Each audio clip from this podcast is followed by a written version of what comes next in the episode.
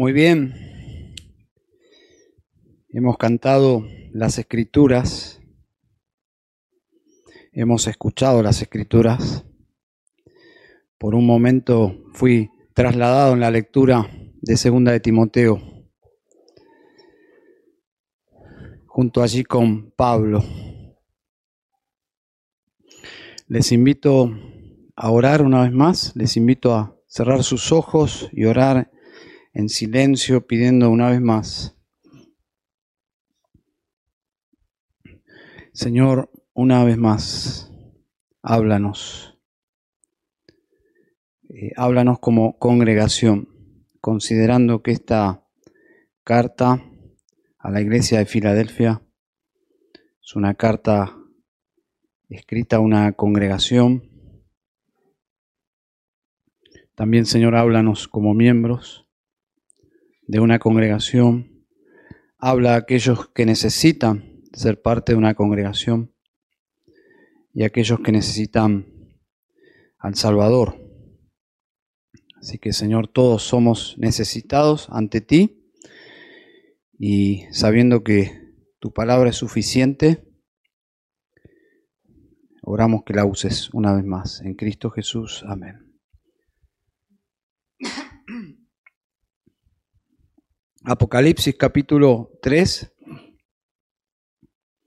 Llegamos, como mencioné, en oración, la iglesia de Filadelfia. Les invito a ir allí, Apocalipsis 3, a partir del versículo 7. Le preguntaron a un famoso profesor de predicación cuál era, según su opinión, el predicador más destacado.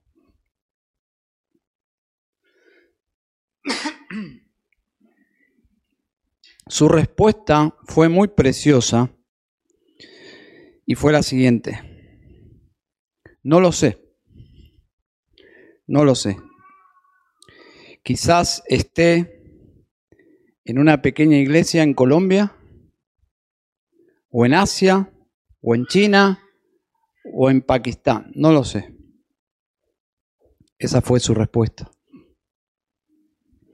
De la misma forma podemos decir de las iglesias, ¿no? ¿Cuál es la mejor iglesia? ¿Según quién?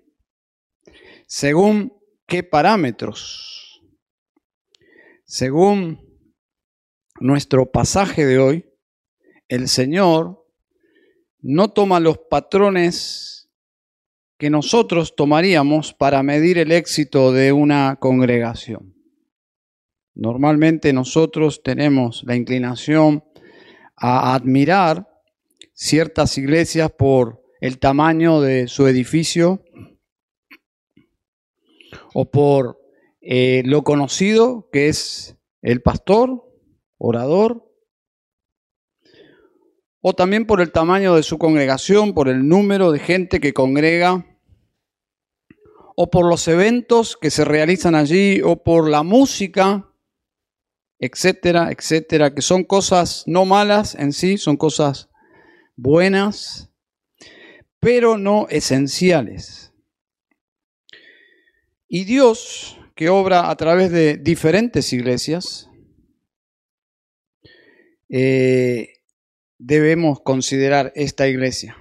Debemos prestar atención a esta iglesia porque el Señor nos dice de esta iglesia que es irreprensible. Así que si es una iglesia irreprensible, nuestros ojos deben estar sobre esta iglesia. Leemos la palabra de Dios. Primer, eh, Apocalipsis capítulo 3 versículo 7 dice, y escribe al ángel de la iglesia en Filadelfia, el santo, el verdadero, el que tiene las llave, el que tiene la llave de David, el que abre y nadie cierra y cierra y nadie abre, dice esto. Yo conozco tus obras, mira, he puesto delante de ti una puerta abierta que nadie puede cerrar, porque tienes un poco de poder. Has guardado mi palabra y no has negado mi nombre. Una iglesia fiel, a pesar de su tamaño y a pesar de la oposición. Versículo 8 dice que tienes un poco de poder, has guardado mi palabra y no has negado mi nombre. ¿eh? no has negado mi nombre. Otra traducción dice, tienes poca fuerza. Sin embargo, has obedecido mi palabra y no negaste mi nombre. Sin dudas, una iglesia fiel, eh, una iglesia fiel a pesar de la oposición. Versículo 9 menciona allí la oposición.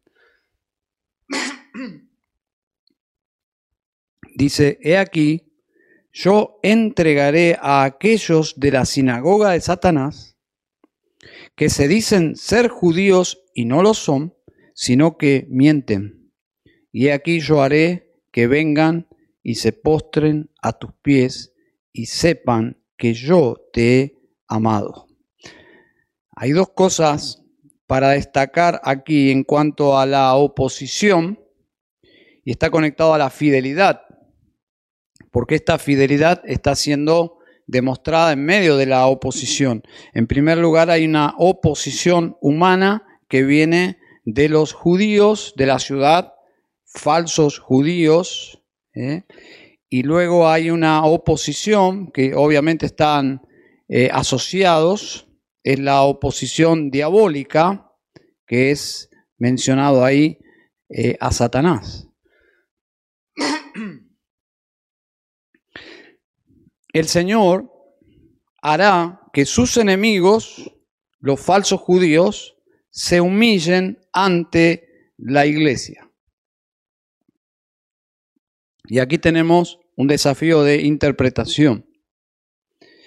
En primer lugar, una posibilidad es que estos falsos judíos lleguen a la salvación, lleguen al Señor y por lo tanto, como fue el caso de Saulo, quien era un perseguidor, finalmente se convierte y al convertirse entiende, entiende que estaba del lado equivocado y estaba persiguiendo a quienes el Señor amaba.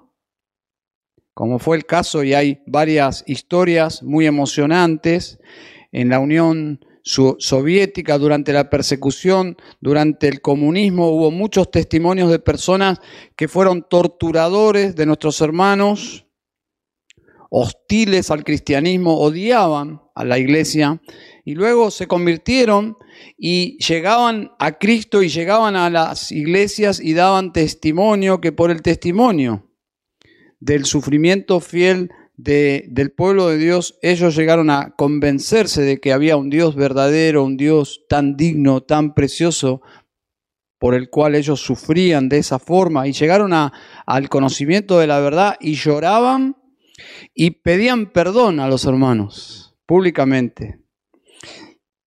Podría ser el caso aquí de este pasaje. ¿eh?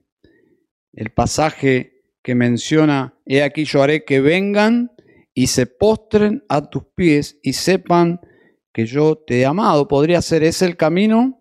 Quizás la siguiente opción podría ser que lo reconozcan en el juicio final. Cuando toda rodilla se doblará y confesará que Jesús, el Mesías, es el Señor, y ellos que debían adorar a su Mesías, como judíos debían esperar, reconocer y tener discernimiento por medio de las escrituras debían reconocer a Jesús de Nazaret como el Mesías. No solo lo rechazaron, no lo adoraron, sino que persiguieron a aquellos que sí le reconocieron y siguieron. Por lo tanto, estaban del lado equivocado y en el juicio final serán humillados y reconocer y van a reconocer su error, pero ya es demasiado tarde. Así que Podemos ver esas dos opciones. Personalmente me inclino hacia la primera, pero tampoco es muy, muy, muy claro. Leemos el versículo 10. Dice, porque has guardado la palabra de mi perseverancia. Es una referencia al Evangelio. Dice, yo también te guardaré de la hora de la prueba, esa hora que está por venir sobre todo el mundo para poner a prueba a los que habitan sobre la tierra. Bueno, si ustedes observan, es un mensaje local, es un texto con una promesa local, pero inmediatamente eh, pasa de ser local a global a universal. Así que algunas observaciones sobre este versículo, sobre este tiempo de prueba que menciona allí el versículo 10. En primer lugar, es futuro. Es futuro, dice allí, está por venir, los días venideros. En segundo lugar, es por un tiempo limitado. Cuando menciona allí la hora de la prueba, entonces da a entender que es un tiempo limitado por Dios, por la soberanía de Dios. Tres, es para poner al descubierto el carácter de las personas, dice allí, para poner a prueba, la hora de la prueba. Bien, entonces es para poner al descubierto el carácter de las personas y en cuarto lugar es de alcance mundial, porque dice allí a los que habitan una versión sobre la tierra y en nuestra versión, la versión de las Américas dice sobre todo el mundo. Entonces, tenemos aquí un tiempo eh, especial y la iglesia será guardada de este tiempo de prueba. Así que hay varias posturas al respecto. Algunos dicen que en este tiempo, conocido como la tribulación, algunos dicen que la iglesia será guardada, algunos dicen que ya estamos en la tribulación, otros, del cual yo me adhiero, Pienso que es un tiempo específico en el futuro donde se cumplirán estas cosas que mencioné. Algunos dicen la iglesia será guardada, pero va a pasar por ese tiempo global de prueba mundial, pero la iglesia será preservada de esos días de ira. Otros sostienen, y adhiero, que la iglesia será guardada en el sentido de preservada, de quitada, y hay muchos indicios en las escrituras del pueblo de Dios siendo preservado del juicio. Entonces es un tiempo en que la iglesia será quitada de la tierra, de esta tribulación global. Pero no obstante, tenemos que reconocer que no es un tema doctrinal fundamental. ¿Eh? Lo que sí es fundamental son dos, dos cosas que están en el pasaje. En primer lugar, que la iglesia del Señor cree que el Señor regresa por su iglesia. Eso sí es fundamental. Y en segundo lugar, que Dios va a juzgar al mundo. Eso también es fundamental. Esas son las dos cosas más fundamentales en la escatología que el Señor viene, que el Señor va a juzgar al mundo a fin de renovar, de reiniciar la humanidad con un nuevo cielo y nueva tierra. Entonces, las diferencias en cuanto a la escatología están en los tiempos y el orden, pero lo que sí sabemos es que Cristo llevó sobre sí mismo la ira que todos nosotros merecíamos.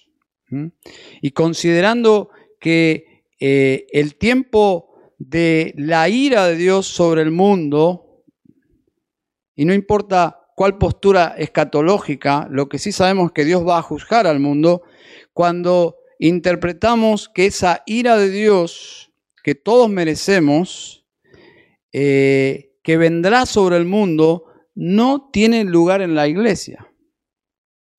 ¿Cómo lo sabemos? Bueno, es muy claro por toda la doctrina de la salvación, pero un pasaje que quiero mencionar es Primera Tesalonicenses 5:9, donde dice, porque no nos ha puesto Dios para ira, sino para alcanzar salvación por medio de nuestro Señor Jesucristo, quien murió por nosotros, se dan cuenta la ira de Dios, quien murió por nosotros para que ya sea que velemos o que durmamos, vivamos juntamente con Él. Por lo tanto, cualquiera sea el tiempo de la ira que vendrá sobre el mundo, el juicio que vendrá sobre este mundo, y lo menciona aquí nuestro pasaje en el versículo 10, eh, no tiene lugar sobre la iglesia del Señor porque Cristo recibió por nosotros esa ira judicial.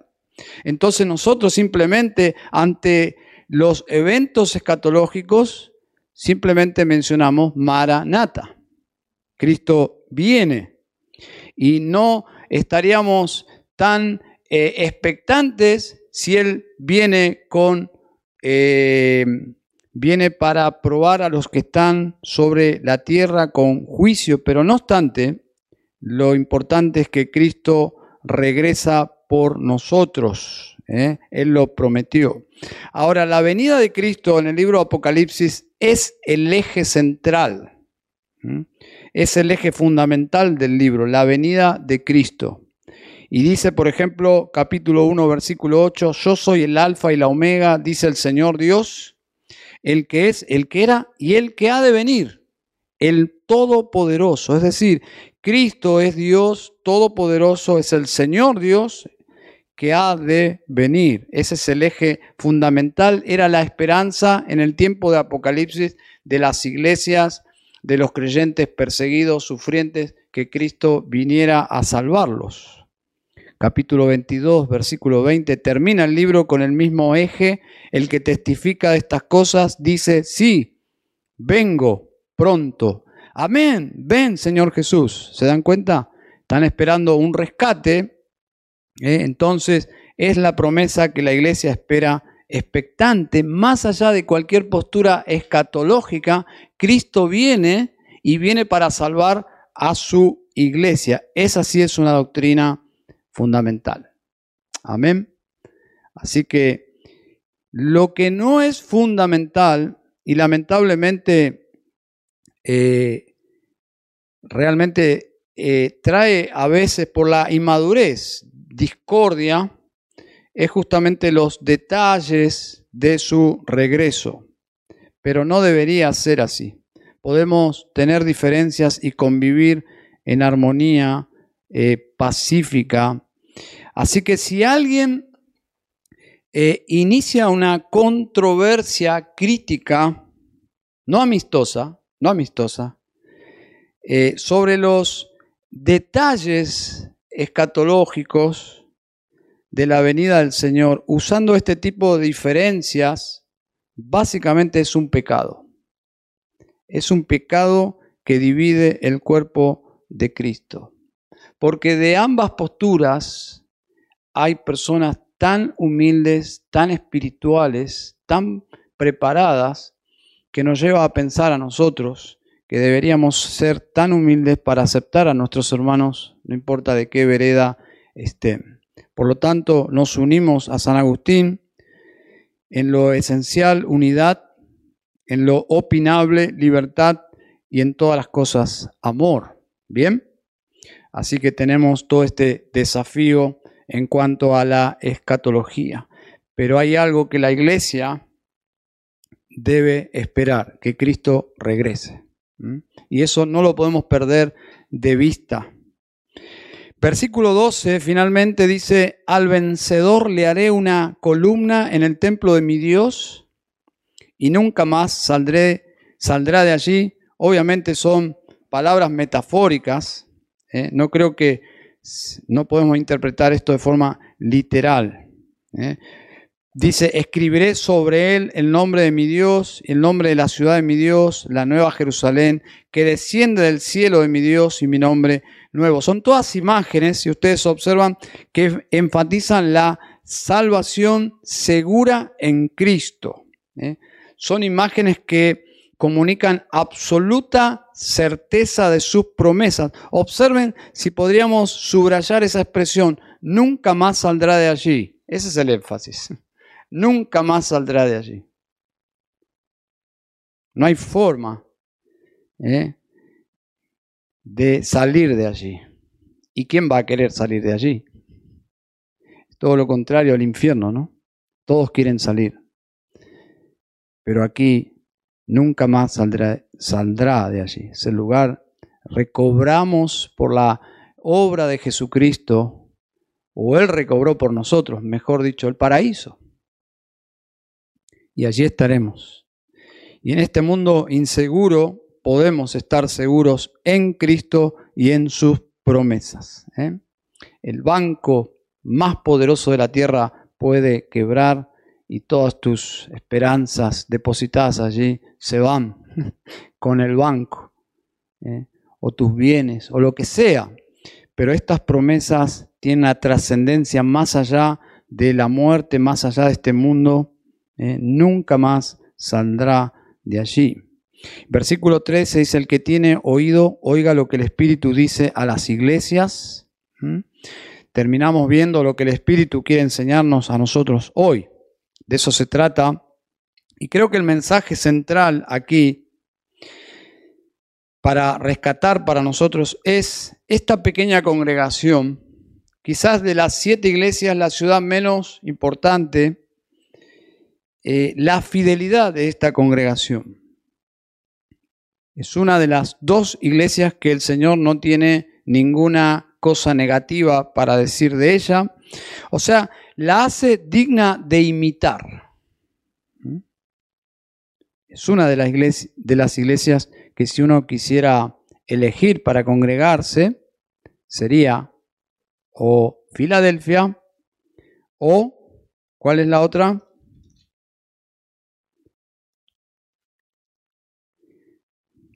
¿Cuál es la otra que no hay nada para corregirle? Villa del Parque. Bueno, algunos se ríen, yo no sé del otro lado si a alguno le causó gracia el chiste, pero por lo menos aquí mi esposa, yo me aseguro, tengo un, convenio con ella, ella tiene que celebrar todos mis chistes. Muy bien, observen la fidelidad de esta iglesia, versículo 8, porque tienes un poco de poder has guardado mi palabra y no has negado mi nombre. Versículo 10, porque has guardado la palabra de mi perseverancia. Jesús está felicitando a esta iglesia, porque más allá de todos los problemas que toda iglesia tiene, Jesús está diciendo algo fundamental, has guardado mi palabra. ¿Eh? Y podemos definir qué significa ser fiel según Jesús. Eh, y volviendo a la introducción del sermón, ¿qué es una buena iglesia? Según los parámetros de Jesús, aquí encontramos algo muy interesante.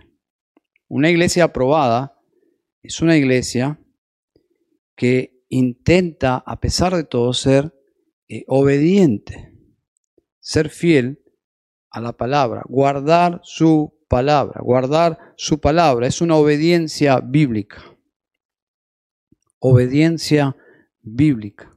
En términos prácticos, la, Biblia es nuestra autoridad final en cuanto a todo asunto de fe y de práctica. Por lo menos vamos en pos de entender qué dice la Escritura en cuanto a todos los temas y alinearnos a ella. Entonces Jesús dice, a pesar de tu insignificancia, de ser una iglesia eh, de poco poder, lo más probable que esté hablando del tamaño de la iglesia, eh, ustedes han sido eh, obedientes, han guardado mi palabra y la han guardado a pesar de la oposición. Porque cualquier nave es buena amarrada en el muelle. Las naves se prueban en medio de, en alta mar, en, medio de las tormentas. Así que esta iglesia probó ser fiel porque fue obediente a la palabra de Dios en medio de justamente de la oposición. Así que una iglesia fiel, tomando las dos ideas, es, es obediente a las escrituras, aún en tiempos difíciles. ¿Mm? Así que interesante, ¿no? Según Jesús, si nosotros nos encolumnamos eh, con esta iglesia, intentamos seguir las huellas de esta congregación, podremos recibir la misma respuesta de parte de Jesús. Algo para subrayar, la fidelidad tiene recompensa, versículo 11. Vengo pronto, retén firme lo que tienes para que nadie tome tu corona. Y agrega otra llamativa recompensa en el versículo 8 y dice, he puesto delante de ti una puerta abierta que nadie puede cerrar porque tienes un poco de poder, has guardado mi palabra y no has negado mi nombre. Así que hay una, una recompensa extra aquí que la idea que comunica, si ustedes observan, es como una oportunidad de un servicio mayor. Porque dice, he puesto delante de ti una puerta abierta. Y hay sin dudas una conexión con la presentación que hace Jesús de sí mismo en el versículo 7. Dice, y escribe al ángel de la iglesia en Filadelfia, el santo, el verdadero, el que tiene la llave de David. La llave de David, interesante, el que abre y nadie cierra, y cierra y nadie abre. Indudablemente es una llave única, ¿eh? Nadie puede duplicar esa llave, nadie puede forzar la puerta, la puerta que Jesús abre queda abierta, la que cierra queda cerrada. Indudablemente es una referencia mesiánica, Isaías 22, pero aquí hace referencia a una autoridad suprema, a un poder supremo y a una soberanía suprema como Mesías. Y la idea es, lo que Jesús hace es incuestionable. Él lo hace y nadie puede eh, torcer. Eh, para que Él vuelva atrás en lo que Él decidió hacer. Dice aquí que Él dará a esta pequeña iglesia fiel una oportunidad de un servicio mayor. ¿Dónde vemos eso? He puesto delante de ti una puerta abierta. ¿Para qué Jesús va a poner justo delante de la iglesia una puerta abierta? Sin dudas es para que la iglesia entre ¿eh? No hay mucho misterio en eso. El punto es qué significa, ¿no? Y hay en las escrituras ciertas referencias y creo que esta promesa entra en el campo de, eh, en el campo misionero. ¿Eh? Y creo que justamente lo sobrenatural de esto es que cuando una iglesia está probada, tiende a, ensimismarse, y más cuando es pequeña. ¿eh? Y en un sentido Jesús dice, aférrate a lo que ya tienes para que no pierdas tu corona, tu recompensa, pero he puesto delante de ti una puerta abierta y la idea es, eh, entra, entra. Y creo que es una referencia a que la iglesia, a pesar de todo, puede eh, ser usada por el Señor en el campo misionero. Y voy a citar algunos versículos Segunda de Corintios 2:12 dice Pablo, cuando llegué a Troas para el Evangelio de Cristo, la idea es para predicar el Evangelio de Cristo, y se me abrió una puerta en el Señor. Indudablemente la expresión habla de que vio la mano de Dios allí en pueblo, pueblo preparado por Dios para el Evangelio. Primera de Corintios 16, 9 dice, porque se me ha abierto una puerta grande eh, para eh, el servicio eficaz y hay muchos adversarios. Pero Pablo dice, se me ha abierto una puerta grande. ¿Mm?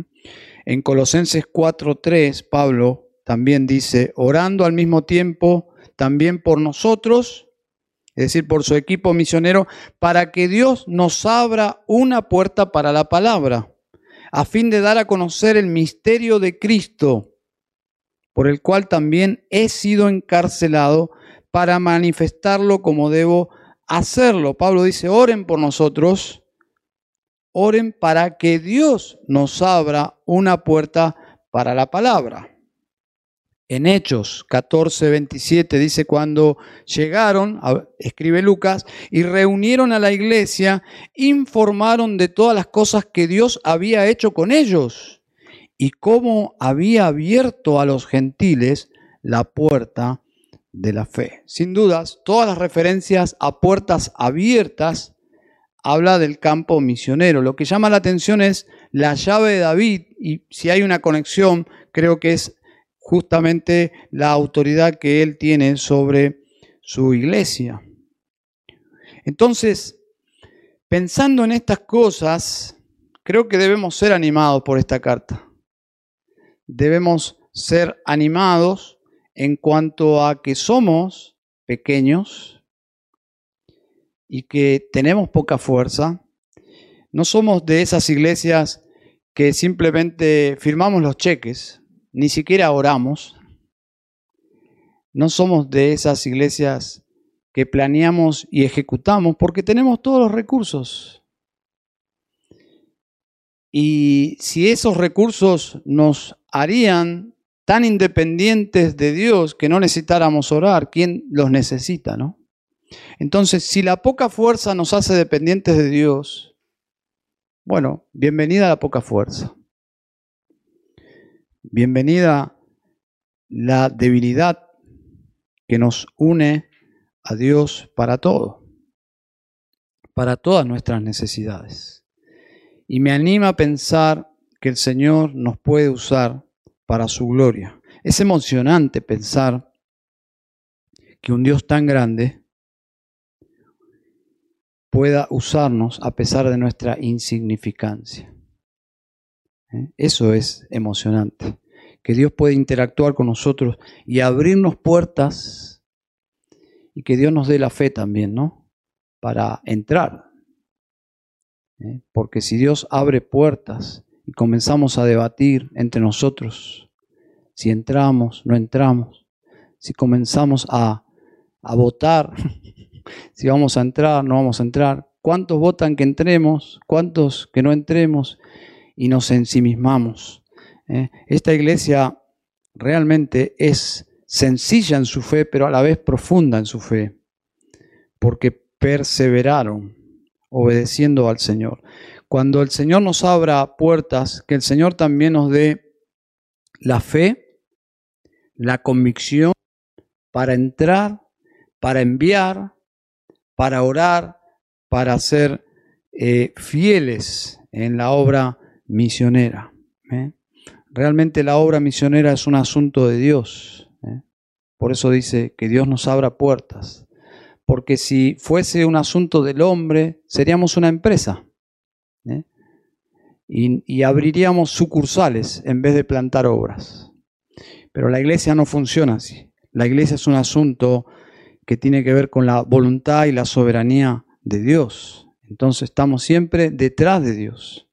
Dios tiene que ir primero que nosotros. Dios tiene que mostrarnos. Dios tiene que abrirnos puertas. Así que que el Señor levante eh, obreros de nuestra pequeña congregación no solo que eh, sirvan acá, que se desarrollen acá, que sirvan humildemente acá, sino también que Dios levante obreros que vayan humildemente y poderosamente hacia otros lugares. ¿eh? Vamos a orar. Querido Padre, te damos gracias en esta tarde por Jesús, por esta carta, Señor. Nos anima a pensar que estas palabras de, de aprobación fueron para una iglesia pequeña pero fiel. Señor, ayúdanos a ser fieles, que nunca nuestra fidelidad nos lleve a la arrogancia. Es fácil caer en eso. Ayúdanos a mantenernos dependientes de ti.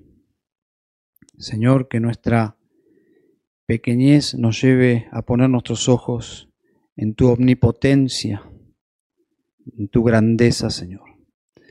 Padre Santo, perdónanos, perdónanos, Señor, de toda arrogancia, límpianos de todo pecado, ayúdanos, Señor, santifica a tu iglesia. Por favor, Señor, santifica a tu iglesia, quita todo pecado. Señor, guárdanos de, de ser egoístas y perder de vista el campo misionero, que ningún proyecto local nos impida dejar de ver los campos blancos para la ciega, Señor.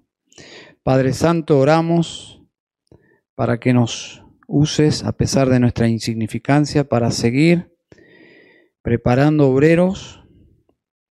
Señor, oramos por el CCB, por todos los alumnos, Señor, que se han anotado. Nos emociona pensar en, el deseo que tienen, Señor, eh, de capacitarse, Señor y Padre.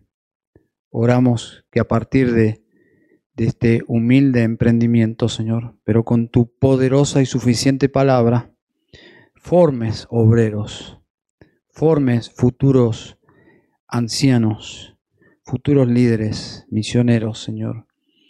Y a pesar de nuestra pequeñez, de nuestra poca fuerza, Señor, que podamos ser parte, pedimos que nos incluyas, Señor. No nos dejes afuera de un movimiento que sabemos que tú estás haciendo, Señor.